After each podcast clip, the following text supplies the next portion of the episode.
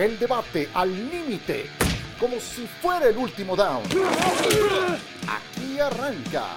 Cuarta oportunidad. ¿Cómo están? Qué gusto saludarles en esta cuarta oportunidad, ya con el mes de julio a la mitad, lo cual, lo cual nos lleva a tener ya en la mira los campos de entrenamiento, los campos de pretemporada y también el primer juego de esta pretemporada que se llevará a cabo como siempre en Canton, Ohio. Hoy tengo mucho gusto en saludar a Miguel Pasquel y a Javier Trejo Garay. Javier, ¿cómo andas? Bienvenido. ¿Qué tal, mi querido Ciro? Hola, mi querido Michael, qué gusto saludarles. Pues eh, cada vez, de verdad, muy emocionado cuando empiezas a ver los días que quedan, lo que resta ya para el arranque de la temporada y cómo se mueve. Una liga que de cualquier manera nunca deja de moverse.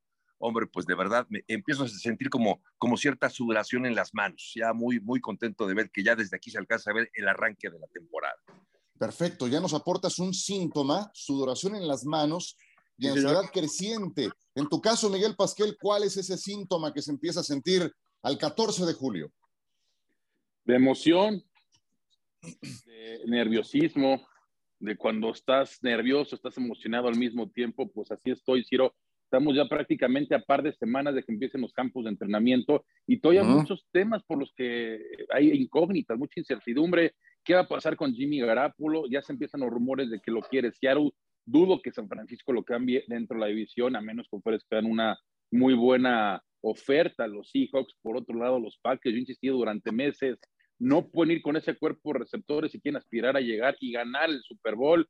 En fin, creo que hay muchos temas todavía en la incógnita y estamos a par de semanas, como le decía, de que empiecen los campos de entrenamiento. Sí, fíjate que, de ese último tema del que hablas de los receptores de Green Bay, digo ya, ahora que, que empiezan a abundar más eh, contenidos y publicaciones del tema, leí algo muy bueno de Aaron Rodgers que nunca se ha distinguido por ser ese gran jugador de equipo, ese gran líder colectivo, me pueden decir lo que gusten, pero no es el mejor líder, no es el más integrador de esos jóvenes talentos que vienen empujando.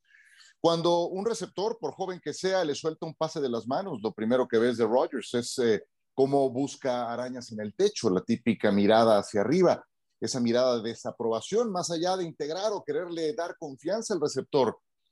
Así se va a seguir comportando ahora que tenga que sacar adelante a ese cuerpo de receptores tan, tan delgado que tienen sin Davante Adams quiero verlo, ese es uno de tantos temas que, me encantaría, que me encantaría checar. Bueno, no es siquiera tema, pero me acordé a raíz de lo que dijo Miguel Pasquel. Caballo negro para esta temporada. ¿Quién es para ti? ¿Quién crees que pueda perfilarse de esa manera, Javier Trejo A ver, como caballo negro para esta temporada, me gusta un equipo que quizá no sea, no sea tan negro, yo diría que era un caballo gris, pero que ahora suma o suma un jugador tan importante en la posición más importante. Confío que va a ganar ahora sí su división y ahora sí va a pelear. Me refiero justamente a Indianápolis. Indianápolis. Sí, sí, sí, porque, a ver, yo, yo pienso que le faltaba a ese jugador. Ojo, Tuvieron a Jacoby Brissett en el 2019, 2020 tuvieron a Philip Rivers, 2022 tuvieron a Carson Wentz, llega ahora, otro veterano, Matt Ryan. De todos estos cuatro que acabo de mencionar, para mí Matt Ryan es el mejor.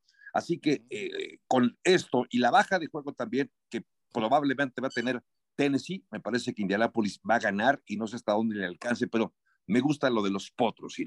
Sí, pero qué tan caballo negro es cuando tienes un estupendo corredor como Jonathan Taylor, una buena línea ofensiva, continuidad en el entrenador en jefe, líderes en la defensa muy concretos. Pues eh, eh, eh, digo, ese equipo se cayó al final de la temporada pasada, pero tendría que haber estado en postemporada, no tengo la menor duda. Sí, tú sabes, a, lo mejor se ríen de mí, pero a mí saben quién me gusta, quién, lo que, lo que voy viendo me gusta. Y yo sé que el coreback no es ninguna maravilla, pero la división tampoco es ninguna maravilla.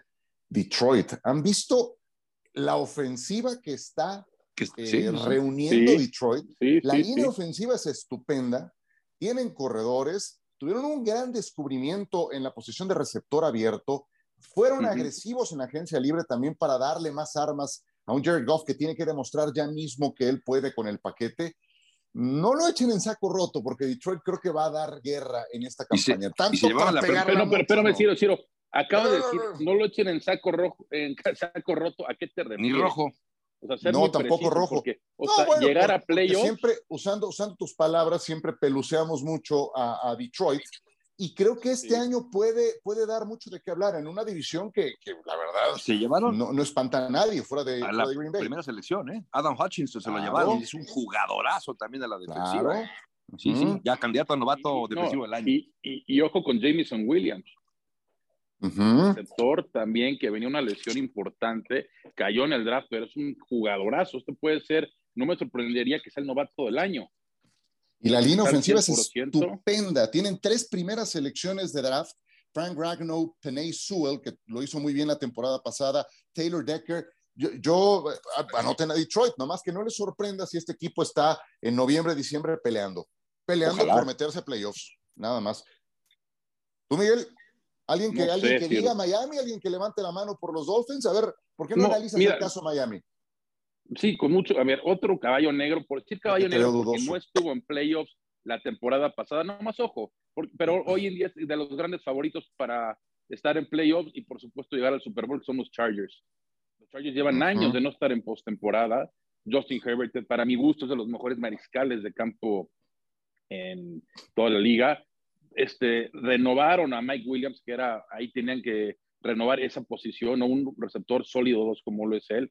Tienen un excelente tackle izquierdo como fue Rashan Slater. Y ojo con también la línea ofensiva, ¿no? Con Sion Johnson, en fin. Y por el lado defensivo, lo que más me gustó de, de cualquier equipo con... Tienen a, ¿quién fue? A JC Jackson, tengo entendido, fue JC Jackson, ¿correcto? De los Patriotas, y fue a Khalil Mack.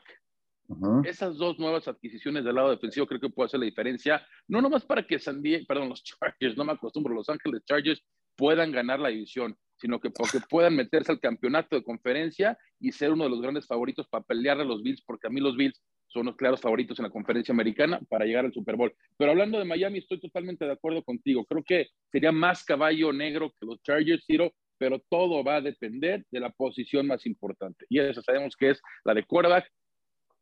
Tua tiene que dar ese salto importante, ¿no? Ya le, tra- le tra- trajeron a Terry Hill, Sabi- sabimos lo que hizo Jaron Waddle la, la temporada pasada, una excelente temporada de novato, ya con ese dúo que tiene, más una buena línea ofensiva, más como trajeron tra- también a Raheem Mostert, en fin, este equipo está para dar ese salto y poder llegar a playoffs. El problema que tienen enfrente es, como lo mencionaba, los Bills y New England, que tuvo una buena temporada la- la- el año pasado metiéndose a playoffs. Mm, Sí, bueno, eh, mandaste a, a los Chargers hasta la final de conferencia. Yo quiero verlos primero en esa división, porque en esa división no creo que partan como favoritos, eh, pero No, bueno, no son. vamos viendo. Está bravísima esa división y también tiene lo suyo eh, la este de la americana, Javier. Eh, ¿Tú cómo ves el caso Miami? ¿Qué, qué tan Justo- lejos justo ahora- eh, sientes? Sí. Ajá. Fíjate, ahora, ahora que, que ponías el caso de Miami, bueno, mientras hablaba Miguel, estaba pensando yo en Miami. Y la verdad es que Miami, a ver, Miami hizo mucho, me lo parece, de a poco con Brian Flores, construyó una base sólida. eh, eh, me pareció que fue un equipo que mejoró muchísimo, se quedó a un juego de llegar a una postemporada recientemente. El gran problema de Miami, y no es ningún secreto, es que desde que se fue Dan Marino no han logrado encontrar, y ya hace varios años de eso, no han logrado encontrar a un eh, coreback que pueda conducir una ofensiva. Y Tua Tagovailoa, la verdad, a mí no me convence. Pienso que eh, Tua de- decía recientemente Terry Hill que tiene una mejor precisión que Patrick Mahomes en los, en los pases. Yo le creo, si me lo dice Terry Hill, yo le creo. Lo que pasa es que es como la bamba, ¿no? Es un poco de gracia y otra cosita. No solamente es precisión, necesitas también la capacidad de hacer lecturas y tomar decisiones. Y eso es, me parece, que el, el talón de Aquiles de Tua Tagovailoa. Claro, todavía estamos esperando que pueda presentarse. Yo creo que hay que darle todavía chance a Tua Tagovailoa, pero me parece que no es el futuro o no es ni el presente ni el futuro de estos Miami Dolphins en la posición más importante como es la de coreback. Sí, sí, sí. Oye, te, te cuento esa, esa historia de lo de Tyreek Hill. Dijo, y no se equivoca, que Tua Tagovailoa es un coreback muy preciso. Su porcentaje de pases completos fue el séptimo mejor de la NFL. Okay. Séptimo, bastante bien.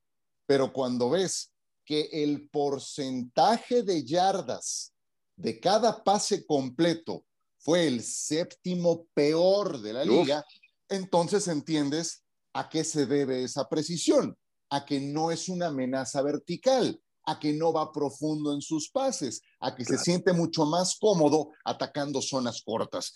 Y evidentemente ya para lo que viene por delante, con los receptores que le han montado, le van a exigir que dé ese paso al frente si es que quiere convencer a los Dolphins de que es la solución hacia el futuro.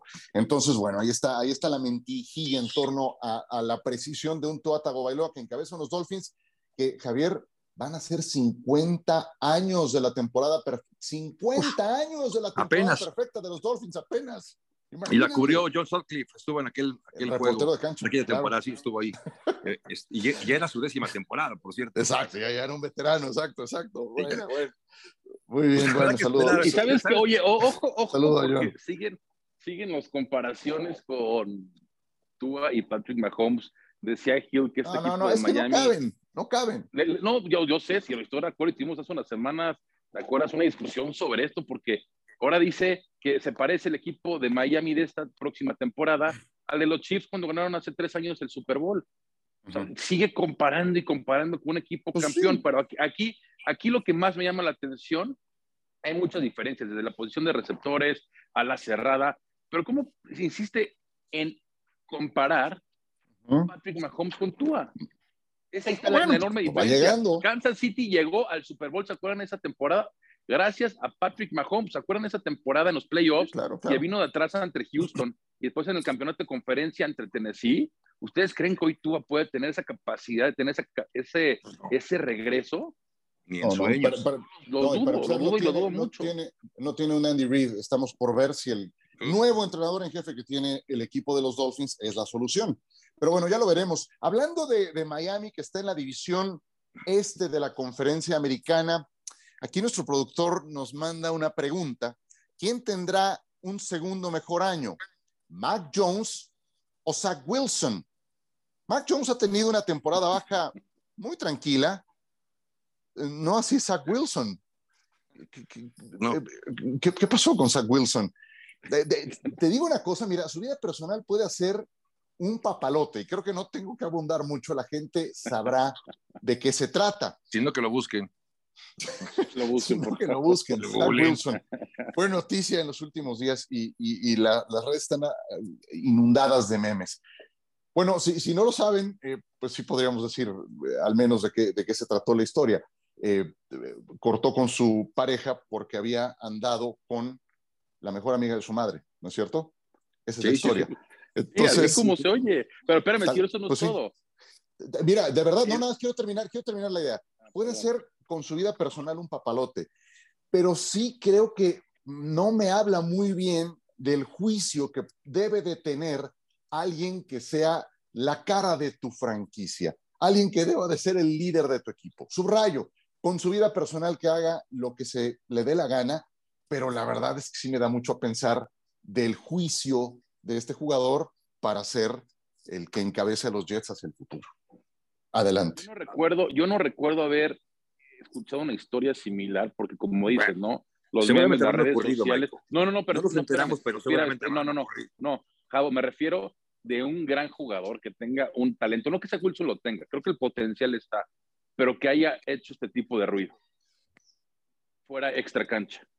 Es difícil ver algo así. Y aquí, y aquí lo, más triste de todo es que para él, su mejor amigo ya está saliendo con su ex. Ok, qué barbaridad. No, ya, ya no llega tanto. Es una, es una auténtica novela lo que está sucediendo con su vida personal. Pero mira, a mí me gusta, yo, yo lo que platicábamos también hace unas semanas, Ciro, era el techo de Mac Jones, yo creo que ya no es más, no hay mucho más para arriba, ¿no? Tuvo una muy buena temporada como novato, sabemos el sistema de Bill Belichick se acopla, ya no va a estar McDaniel, en fin. Yo creo que el talento que tiene Zach Wilson ahorita, alrededor, eh, seleccionaron a Garrett Wilson, eh, Hall debe ser un muy buen eh, corredor. Yo me gusta más lo que ven los Jets como futuro. No, estoy diciendo que esta próxima temporada la vaya a romper, pero si me dices hoy quién va a tener una mejor temporada, te dirías Zach Wilson más que Mac Jones. No, yo no lo creo. ¿Tú, yo, Javier? Yo tampoco, tampoco lo creo, sí, lo estoy de acuerdo contigo, porque, a ver, Mac Jones terminó mejor, de hecho, con niveles suficientes para poder llegar al Pro Bowl. No fue como la gran luminaria, la gran estrella, pero como eso sí, coincido con, con, con Michael que el sistema con el cual jugó el equipo de Nueva Inglaterra el año pasado fue, digamos que tratando de ralentizar o controlar eh, a Mac Jones, que no tuviera que, que lanzar demasiado, que no tuviera que esforzarse o, venir de atrás para poder conseguir victorias así heroicas, épicas, porque se apostó mucho por el juego terrestre y lo hizo bastante bien. Yo creo que esta va a ser la tendencia. Otro tema importante también es la cantidad y calidad de jugadores receptores que tienes. ¿eh? Ese podría ser quizá la gran duda aunque este año llega Devante Parker para sumar al cuerpo de receptores del equipo de Nueva Inglaterra, Nelson Aguilar también está con el equipo, es decir, ya son veteranos. Y yo me quedo con Mac Jones de todas, todas. Zach Wilson me gusta porque es atlético, por el atrevido, dentro y fuera de su aspecto deportivo, claro, pero eh, creo que le falta algo, es decir, terminó, cerró muy bien la temporada, ¿eh? cerró muy bien la temporada eh, Zach Wilson, me parece que aprendió, que mejoró, pero creo que la forma en la que se está llevando la carrera de Mac Jones me gusta más, me parece más sólida, porque tengo la impresión que lo de Zach Wilson va a ser como un, una montaña rusa, rusa, no, una sola, no, no rusa, solamente una, una montaña rusa con subidas y bajadas pronunciadas en su carrera. Tengo la impresión que esto va a acabar ocurriendo. Ya es una montaña rusa eh, eh, fuera de la cancha, como está sucediendo también. Pero el talento yo sí creo que está más del lado de los Jets, el talento ofensivo por lo menos que el lado de los Patriotas. Al lado de cabo de Devante Parker, pues en los últimos años simplemente no puede estar sano. Y dudo que ahorita ya no New England puede estar sano toda la temporada. Creo que ahí también va a estar limitado, que es algo que los Patriotas los últimos años pues llevan este, siendo marginados en esa posición, ¿no? Eh, ya cambiaron a una, una selección, Kerry ahorita se fue a Chicago, bueno, había sido su primera selección hace unos años, lo cambiaron por una quinta selección de quinta ronda. Perdón, perdón, perdón. Y, y, para, y, para, perdón, nada más para finalizar, para tener una temporada exitosa y una carrera exitosa necesitas talento dentro de la posición de receptor, me refiero a la posición de quarterback. Para poderla aprenderla, tener una buena temporada necesitas talento y es algo que creo que ahorita está un poco mermado el equipo de los Patriotas. Es, yo, vi un dato interesante que de los últimos, eh, vamos, el tiempo que ha estado Bill Belichick con el, Nueva Inglaterra, han logrado reclutar a 19 jugadores en el draft. Y de esos 19, solamente tres han logrado consolidarse. Uno de ellos, por supuesto, el más importante, Julian Edelman. Y de ahí en fuera, pues, eh, otro par de ellos que se me escapan ahora el nombre. Pero sí, Dania Mandola podría ser, me explico, pero no es, no es algo. Si vemos la carrera de Brady, lo hemos platicado igual. Pues tuvo Randy Moss una excelente temporada, cerca de la temporada perfecta pero así que digas, este, Wes Walker también, pero son gente que están, jugadores dos, tres años y, y, los pierden, ¿me explico? De acuerdo con Edelman, ese sí, sin duda, la Radilla fue por muchos años el número uno, el receptor ahí de Brady, tanto así que ganó un MVP de Super Bowl. Pero no es un, no es un equipo que se caracterice por tener este, un cuerpo de receptores sólidos. ¿Querías, ¿Querías concluir algo? nada más decir que eh, decía Michael y tiene mucha razón que en talento puro, en talento puro creo que Zach Wilson podría ser mejor, pero eh, ¿cuántas veces hemos visto mucho talento desperdiciado? Y lo que decía Ciro, que no es asunto menor la falta de juicio, ¿no? Eh, de un jugador que si tienes, digamos que tu mente ocupada con tantas cosas y con tantos problemas, este no fue, me parece, un problema tan grave, pero creo que te, te da una idea de rasgos de personalidad de, de, de Zach Wilson que bien podrían acabar impidiendo desarrollar todo ese talento. Y al final del día también está, es el segundo año del head coach, yo creo que todavía tiene mucho que demostrar el equipo de los Jets como equipo, así que en este ambiente de, de, de reconstrucción de los Jets, no sé si le alcance a Wilson a mostrar ese potencial, ese talento. Ahora, lo que yo sigo viendo es que eh, de donde pueden llegar a estar los Patriotas. a ver, no, mejor lo, explico de la siguiente forma. ¿Qué sería un buen año para, para Mac Jones y para los Patriotas? No nos olvidemos que se metieron a playoffs. Llegaron a postemporada, no es que los zarandearon tan feo los Bills que como que se nos olvida pero fue una temporada de 10 victorias para el equipo de New England en una división como la este de la conferencia americana que tendrá su complicación. Creo que ahora es más difícil todavía meterse a la postemporada en la conferencia americana. ¿Qué será una gran campaña para los Patriotas? Meterse otra vez, aunque sea por la puerta de atrás a los playoffs, para después caer aparatosamente contra uno de los contendientes. Eh, eh, habrá que entender bien esa parte, ¿no? Y bien decía Miguel, ya no está Josh McDaniels con el equipo de New England y, y ya vieron los que regresaron al staff de Bill Belichick. Belichick cumple 70 años de edad. Regresa Matt Patricia, que yo sé que lo hizo fatal con Detroit, pero cuando fue coordinador en los Patriotas le fue bastante bien. Joe Judge se incorpora como asistente ofensivo, fue head coach, no le fue nada bien, pero son esos típicos ejemplos que funcionan muy bien como parte de una organización, como coordinadores, que después no les va bien como head coaches, pero eso no quiere decir que no sirvan para nada. Y creo que entran al, al, eh, a la estructura que les conviene o, o, donde mejor se pueden desarrollar aquí con los Patriotas y con Belichick. Sí. Aquí lo interesante es que tengo entendido que Mike Patricia no, no entra como coordinador, ¿no? Entra como un tipo de Senior asesor Football Advisor, sí. Senior Football Advisor, sí. O sea, bueno. no va a estar dentro de, eh, digamos, el, el, cuerpo de coaches eh, en, a la hora del partido, ¿no? Pero de alguna manera, por supuesto, poner su granito de arena, como lo hizo anteriormente, una gran, este, cuando fue una, una gran... Sí, ya, ya la, la, la, defensa ya, ya, es, ya es del junior, ya es del junior. La defensa, sí, ya, entonces... ya, no, ya de, sí, prácticamente de la temporada pasada. Ahí Mayo. ¿Se acuerdan, ¿Se acuerdan esa, esa, la cara ese domingo? ¿A ti te tocó, si ese domingo por la noche? Ah, sí, que parecía la cara Gruden. del hijo. Sí. Chucky. La cara del hijo. Oye, y, y, nada más contando tu pregunta, ¿qué sería una buena temporada? Pues llegar mínimo Ajá. a la ronda divisional. Si la temporada pasada se quedó en ronda de comodines, no puedes quedar igual o peor. Que no puedas. O sea, no, sería un fracaso, no, no, fracaso, sería un retroceso, por decirlo así. Tú tienes que aspirar a llegar más lejos de lo que llegaste la temporada pasada. Y okay, eso no sería basta mínimo llegar a ronda divisional.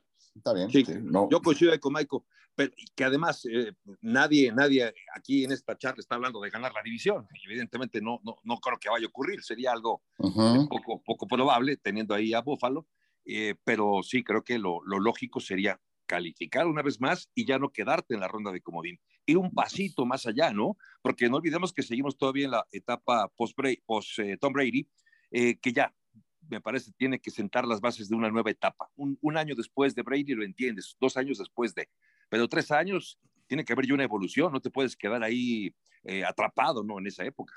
Sí, sí, sí. Oye, ahora que dijiste Tom Brady, yo sé que no es tema y vamos a ir a una pausa, pero un número muy loco que escuché esta semana, si Tom Brady llegara al Super Bowl, con el número de victorias que obtendría en los playoffs, uh -huh. rompería el récord de más triunfos para un coreback en postemporada en la conferencia nacional, que pertenece a Joe Montana. ¿Dónde está lo relevante de todo esto? ¿Cuánto tiempo lleva Tom Brady jugando en la conferencia nacional? Ah, claro, claro. Sí, sí apenas sí. dos años. no lleva nada. Ok, sí, tiene que llegar al Super Bowl, pero, pero ¿quién me dice que no va a tener al menos una aparición más en postemporada? No, Entonces, supuesto. me pareció alucinante ahora que escuché ese, ese, ese número, una posibilidad viable en esta misma campaña. Otros temas que tenemos, ya lo decía eh, Miguel Pasquel, Jimmy Garoppolo, ¿a dónde irá? ¿A Seattle? ¿A la misma división? Y los 10 mejores corebacks de acuerdo con una evaluación hecha por ESPN. Ya les diremos en qué condiciones y quiénes están. Todo eso al volver en esta cuarta oportunidad. Cuenta con ustedes Miguel Pasquel, Javier Trejugaray y Ciro Procuna en esta cuarta oportunidad. San Francisco, San Francisco Javier se estaría equivocando al mandar a Jimmy Garoppolo a los Seattle Seahawks. Para mí sí, Ciro, para mí sí, por dos razones. Una, porque estarías dándole eh, herramientas a un rival directo de división que además necesita tanto de un coreback confiable. Y miren que no es que Jimmy G sea una gran maravilla, pero me parece que es, es bastante mejor de lo que tienen, eh, por un lado. Y por otra parte, porque se estarían deshaciendo de un veterano que me parece les puede, y es más, déjenme decir, déjenme retirar la palabra puede y, y ponerlo de la siguiente forma, y que lo van a acabar extrañando en algún momento de la temporada, porque para mí Trey Lance no va a ser la solución que necesita San Francisco, como quiera. Con todas las críticas de Jimmy G, se las ha arreglado para llegar, incluso como llegó el año pasado, hasta donde pudieron hacerlo, eliminando incluso a un gran favorito como era Green Bay. Por eso se equivocarían por dos, dos lados, por darle armas a un rival al cual van a enfrentar dos veces, por lo menos dos veces en la temporada, y además quedarse sin un elemento de seguridad y dejar solo sin, sin cobijo a Trey Lance. Uh -huh. Tú que tienes fuentes al interior de los Niners, ¿qué te dicen en Santa Clara, Miguel Pasquel? Pues mira, si ahorita lo que están haciendo es esperar que esté el 100% Jimmy G, lo que ya sabemos que ya empezó a lanzar, eso es un hecho, nada más están esperando que esté al 100%, ¿no? Y que realmente traiga una oferta, no hay una oferta real ahorita en la mesa, ¿no? Lo de Seattle, pues mira, podemos irnos para atrás, cuando se acuerdan cuando McNabb se fue de Filadelfia a Washington, y ahí claramente el ganador fue Filadelfia, ¿no? Filadelfia le dieron una segunda ronda y McNabb está en sus últimos años y fue un totalmente fracaso en Washington. Ahí Filadelfia salió ganando. Pero hemos visto otros casos como, por ejemplo, Marcos Salen, ¿se acuerdan? Ese no fue cambio, pero este, terminó su contrato con los Raiders y firmó con los Chiefs. Entonces, yo, yo, creo que es difícil para San Francisco cambiarlo dentro de la división. No, honestamente, no creo que lo hagan, a menos que no tengan otra opción y les ofrezcan una primera o segunda ronda. por más, por una tercera, cuarta o, o, quinta, no creo que San Francisco, sabiendo que los Seahawks en los últimos 10 años con Russell Wilson realmente ha sido el talón de Aquiles de San Francisco. Simplemente se les complica y mucho ganarle ese equipo. Hay que la temporada pasada, San Francisco estuvo en el campeonato de conferencia, pero perdió en la temporada los dos partidos con Seattle en una de las peores, si no fue la peor temporada de Russell Wilson con ese equipo. Entonces, le tiene tomada la medida este equipo a, a los 49ers. No creo que John Lynch tome el riesgo de cambiarlo, insisto, menos que no haya otra opción y sea por una primera o segunda ronda. Yo tampoco. Y, de las ofertas que decías que no hay, Michael, pues quizás es por, justamente por eso, ¿no? Porque no había lanzado. Es decir, quiero ver lo que voy a comprar, quiero ver en qué condiciones quedó después de, de la operación que sufrió, porque tampoco es un jovencito y que también tiene su propio historial de lesiones. Así que primero veo si, si Jimmy G está en condiciones, si me puede aportar por lo menos un año con el equipo y entonces ya presentar una oferta. Quizá, bueno, yo sé que tú, tú puedes tener información privilegiada, lo cual entiendo, pero me parece que también por ahí puede ser, ¿no? Hasta ahora sí que hasta no verlo en acción, y no me refiero al arranque de la temporada, ver si puede eh, asumir el reto de conducir la ofensiva de otro equipo. Sí. sí, yo creo que ahí está la clave en lo que acaba de decir Javier, porque si hoy no tiene mercado, porque Seattle es en realidad el único equipo que a estas alturas tiene, yo creo que es la peor situación de coreback de toda la liga, la de los Seattle Seahawks, y si no sabemos en qué condiciones está Garoppolo, y si tampoco sabemos si está listo Trey Lance para tomar las riendas de San Francisco, ¿cuáles son las noticias recurrentes durante el mes de septiembre conforme empieza a avanzar la temporada regular? Se lesionó Furano de tal, el coreback está fuera por el resto de la campaña, se pierde dos meses, las lesiones van a llegar para los corebacks. Si no tiene ofertas en este momento, en septiembre. No dudo que existan por Jimmy Garoppolo cuando se presente un escenario semejante. Entonces, creo que es cuestión de tiempo, de esperar hasta por el propio bien de San Francisco para darle ese respaldo a Trey Lance para saber si es la respuesta inmediata para arrancar la campaña. Entonces, no comamos ansias. Creo que le encontrarán lugar a Jimmy Garoppolo, Miguel, y si no, hace, y si no ha de ser con Seattle, ¿para qué refuerzas a un rival de tu misma división? será en algún otro, ¿Sí? por eso insisto, menos que una primera o segunda ronda, porque si algo como está, pues no, te la van a dar. Que aspira mucho. No, una primera no te la Pero bueno, a ver, la temporada pasada, Panthers y los Jets hicieron un cambio por eh, este, se me fue el nombre, Sam Darnold, por una segunda ronda. Segunda ronda se fue, le dieron a los Jets por Sam Darnold. ¿No creen que Jimmy G vale más que Sam Darnold? Pues y mucho más yo sí creo que mínimo sí les pueden dar una segunda ronda. Okay. Y otro equipo a seguir, ¿eh? que todavía está la, la, incertidumbre que va a pasar, son los Browns. No, no Porque no sabemos si Sean Watson va a estar fuera una temporada, ocho juegos, cuatro juegos, seis juegos, no sabemos. Yo creo que si te dicen, oye, ¿sabes que va a estar suspendido todo un año? Que lo dudo, ¿eh? Como están las cosas, yo creo que lo, no lo van a suspender un año, pero lo deberían de suspender. Si lo suspenden un año, oye, pues ahí está Jimmy Garapolo, por lo menos porque el talento del equipo está. Necesitas un quarterback y Jacoby Brissett claramente no es una solución.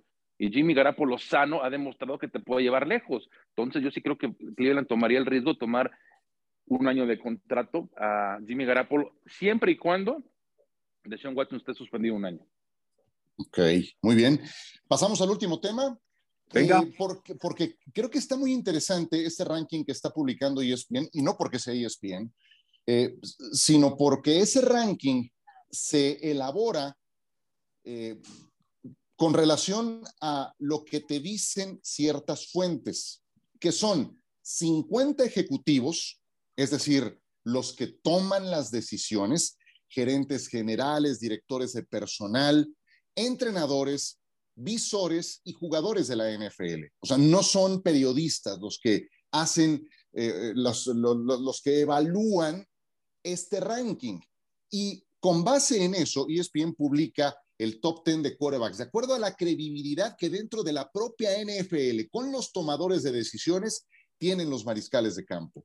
Les voy a decir cómo están rankeados del 1 al 10 y me dicen qué les gusta y qué no les gusta de esa lista. Uno, Aaron Rodgers. Dos, Patrick Mahomes. Tres, Josh Allen. Cuatro, Tom Brady. Cinco, Joe Burrow. Seis, el ganador del más reciente Super Bowl, Matthew Stafford. Siete, Justin Herbert. Ocho, Russell Wilson. Nueve, Deshaun Watson. Diez, Dak Prescott. ¿Qué te gusta y qué no te gusta de esta lista, Javier Trejugaray, de los que están, de los que no están, del orden en el que aparecieron? Me gusta ver ahí en la mitad de esa, de esa lista a Joe Burrow, por ejemplo, en la posición número 5. Eh, yo creo que tiene el potencial para estar próximamente ya dentro de los tres mejores. Es un jugador muy talentoso. Ya lo sabíamos, ¿no? Desde que estaba en su etapa de colegial, incluso con aquellas comparaciones un poco prematuras eh, y, a veces ociosas con Tom Brady. Eh, lo que no me gusta de esta lista, a ver, entendiendo que esta lista representa prácticamente la élite de los corebacks en la NFL, hablamos de los 10 mejores, y ahí están esos nombresazos como Rodgers, como Mahomes, como Brady, incluso Josh Allen, muy bien rankeado. Pero de todos estos, el que me brinca justamente es el que está en la posición número 10, es decir, Dak Prescott. De verdad, Dak Prescott es un coreback de élite, es un buen jugador, yo le aprecio muchas facultades, es valiente después de aquella grave lesión que tuvo hace un par de años, la forma en la que regresó, el brazo, en fin. Eh, no es fácil tampoco jugar en un equipo tan mediático con tanta presión como son los Dallas Cowboys, pero la verdad no me parece que, que Dak Prescott pueda sentarse a la misma mesa que Brady, que Aaron Rodgers, que, que Pat Mahomes, e incluso otro jugador que podría estar quizá, me gusta mucho, pero ya ponerlo tan rankeado ahí como es eh, Herbert, el mariscal de campo de los cargados, creo que tiene mucho potencial. Pero si tuviera yo que sacar a uno de esta lista, le diría a Dak Prescott, ¿sabes qué? Te sentaste en la mesa equivocada, tú vas acá después de la posición número 11. Pero ¿a quién iría en el 10, Jabo? Para ah, pues ya tengo, ya tengo, tengo la respuesta para esa pregunta. Y ya me voy a decantar por, digamos que ya les di la clave desde el arranque de este podcast, con Matt Ryan. Matt Ryan ya está en la parte final de su carrera pero en los últimos años estuvo con eh, un equipo muy diezmado, fue muy castigado, una línea ofensiva prácticamente inexistente, eh, y todo esto acaba afectándole a un hombre que ya jugó un Super Bowl y que acabó perdiéndolo no por él, sino por la defensiva. Así que para mí, Matt Ryan, incluso eh, a su edad, creo que debería estar ubicado en esa posición número 10. Matt Ryan y Lamar Jackson. ¿Quién te gusta más, Lamar Jackson o Dak Prescott para, para un ranking no, eh, ¿A mí o al cabo? Eh, Javier, si quieres así nada más para, porque tengo esa y otra. No, y ahorita me dices. Pues eh, me, la pusiste, me la pusiste fácil, digo difícil, porque creo que para ¿Lamar o Dak? ¿A quién le das tu voto, ¿Lamar o Dak? me quedo con Dak, pero no para el posición 10. Mejor que, no, Lamar, pero no en la posición. Oye, ok, una más, una más, una más, una más. ¿Derek Carr o Dak Prescott? Ah, qué buena pregunta. Pues eh, Derek Carr. Derek Carr. O sea, a, Prescott lo terminas poniendo decimosegundo, decimotercero, quiero Por ahí, ¿no? exacto, correcto. Perfecto, pero no top ten. Yo estoy de acuerdo contigo. Eh, y a mí me gusta más Derek Carr de todos estos. Dale, Michael, venga. No, es que de Lamar Jackson no, Lamar Jackson está todos los años en playoffs cuando está sano. Creo que hay una diferencia importante entre Lamar Jackson y Dak Prescott. No que Dak Prescott no es un buen quarterback, ojo, ¿eh? es un buen quarterback y desde que está constantemente ha llevado a los Cowboys a playoffs, pero hasta ahí no ha aspirado mucho, no, ha llegado mucho, hasta ronda, no, no, no, no, élite son cuatro o cinco, Jabo, cuando mucho. Yo sí creo que, por ejemplo, Justin Herbert va a dar ese salto para élite. Y lo vamos a estar comparando al rato con Patrick Mahomes. Yo creo que Patrick Mahomes va, va, a caer su juego tras la salida de Tyreek Hill. Ese juego vertical, esos huecos que se abrían cuando Tyreek Hill tenía doble cobertura con Travis Kelsey 1-1 ya no van a estar. Quiero ver esta próxima temporada. Y, y Derek Carr, exactamente lo que va a decir. Para mí, Derek Carr con Devante Adams creo que va a ser otro tipo de quarterback. Creo que vamos a ver al alza a este equipo liderado por Derek Carr ¿Por qué? Porque tener un arma que no ha tenido desde que está con los Raiders. Esa temporada, ¿se acuerdan? Creo que fue su temporada de novato, su segundo año, donde vinieron a jugar a México, pasaron a playoffs, pero ese juego de, playoffs, el último juego de temporada regular, se lastimó contra Indianapolis y no pudo estar en postemporada. El talento ahí lo tiene y para mí Derek Carr sí es mejor que Dak Prescott y Lamar Jackson es mejor que Dak Prescott. A Justin Herbert lo pondría más arriba. Joe Burrow todavía no me convence. Creo que fueron muchas las circunstancias por la que Cincinnati llegó al Super Bowl. Es un, es un jugador talentoso, pero Oye, muchas circunstancias, incluyendo, incluyendo su ridícula línea ofensiva, Miguel. o sea, con una línea ofensiva nefasta, llegó hasta el Super Bowl. Llegó al Super Bowl. Sí, no, no, a ver, ojo, no estoy diciendo que no sea un buen quarterback, ni mucho menos. Para mí, hoy no es el 5 de la liga. Y por algo, las, las Vegas tiene en altas y bajas de triunfos a Cincinnati nueve y medio. Si fuera. y el año pasado, ¿cómo lo tenía? ¿Y dónde acabó? No, bueno, cabo, el año pasado era, de los peores para. para no, no, ganaban cinco o seis juegos. Por eso, pues Las Vegas ya tiene una muestra de lo que puede hacer. Y si las, algo sabe Las Vegas, es eso, ¿no? exactamente cómo van a estar las estadísticas aproximadas. No siempre están cerca, me queda claro, pero para que te den a un equipo campeón de conferencia, altas y bajas de triunfo, 9.5, es de que no hay mucha confianza en este equipo y mucho depende de la posición. No quiero decir, insisto, que no sea Burrow el 5, el 6, el 7 o el 8, pero para mí sí es top 10 pero más enfocado a, una posición más baja que el número 5. Yo les quiero preguntar por el número 1, porque nadie puso objeción en que Aaron Rodgers sea el número 1, pero mi pregunta, quiero, quiero meterle un sesgo. ¿Es válido poner a Aaron Rodgers como número 1? Yo sé que viene de ser jugador más valioso en dos temporadas consecutivas, pero su récord en postemporada, después de llevar a los Packers al Super Bowl en 2010, es de siete ganados, nueve perdidos. Cuatro de esas derrotas han sido en Lambeau Field. Cuando ha tenido que remontar marcadores, no vemos al mismo Aaron Rodgers de temporada regular. ¿Es válido que sea el número uno, Javier?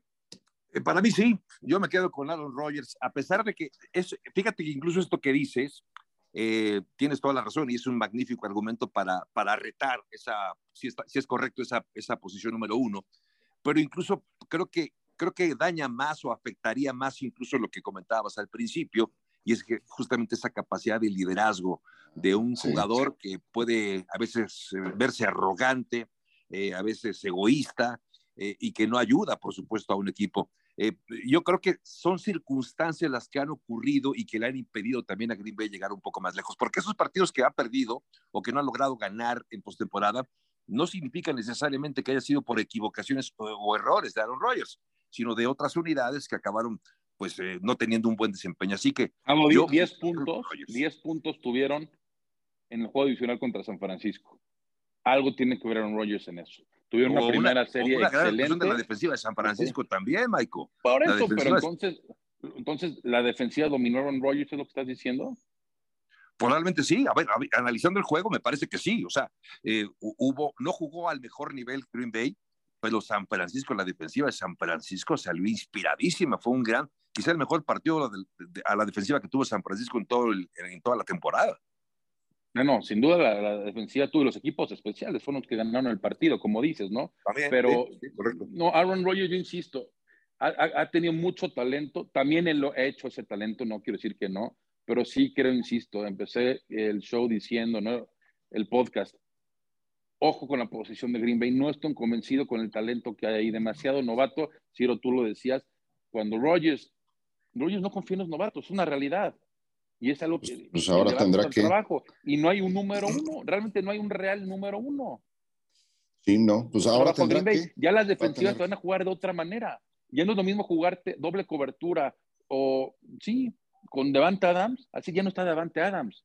Ya, ya los, los, los, esquemas eh, y los análisis de defensivas contra eso, contra esa ofensiva va a ser diferente. Yo sí creo que va a estar afectando. Los escucho y, me está, y, y, y, tengo la impresión que no confían que sea una buena temporada para No, yo sí, yo sí, creo que va a ganar su división. La, la, división es nefasta. o sea, yo, lo dije hace ya se aventó a decir que la va a ganar Minnesota, que no le creo nada. Minnesota, Minnesota, Minnesota le creo menos todavía. Correcto, sí, de acuerdo. Okay. Sí, sí, Pues bueno, con esa, con esa nos despedimos. Ahora, nada más de Rogers, les digo, ¿eh? tiene un par de corredores difíciles de superar tiene una línea ofensiva muy buena, la defensa es estupenda, el equipo, el equipo en otras posiciones ha dado un paso adelante. Entonces, eh, Green Bay creo que va a ganar su división. Sí, lo creo, por supuesto que sí. Pues ya nos vamos. ¿Algo que quieras agregar, Javier? No, nada, eh, Ciro, pues muy contento de, estar con ustedes, compartir este espacio. Igualmente. Y esperar también ya eh, lo que corresponde a estas semanas previas, ¿no? Empezar ya el análisis un poco más puntual, seguramente de los equipos y de las divisiones, que es un, eh, me parece es un, eh, pronóstico obligado, ¿no? Empezar ya a hablar de ah, bueno. quién se perfila un power ranking incluso de los equipos a, a poco menos de dos meses de que arranque la temporada.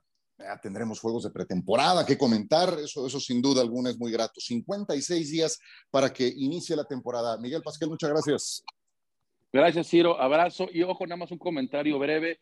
Anunciaron los Texans esta semana que van a usar un casco especial, un casco de color rojo, y esta mañana los Bengals eh, también sacaron una nueva edición. Van todos de blanco, incluyendo el casco todo de blanco. Perfecto, pues muchas gracias. Muchas gracias a Miguel Pasquel, a Javier Trejo Garay, a todo el equipo. Nos estaremos saludando la próxima semana en esta cuarta oportunidad. El debate al límite, como si fuera el último down. Gracias por escuchar. Cuarta oportunidad.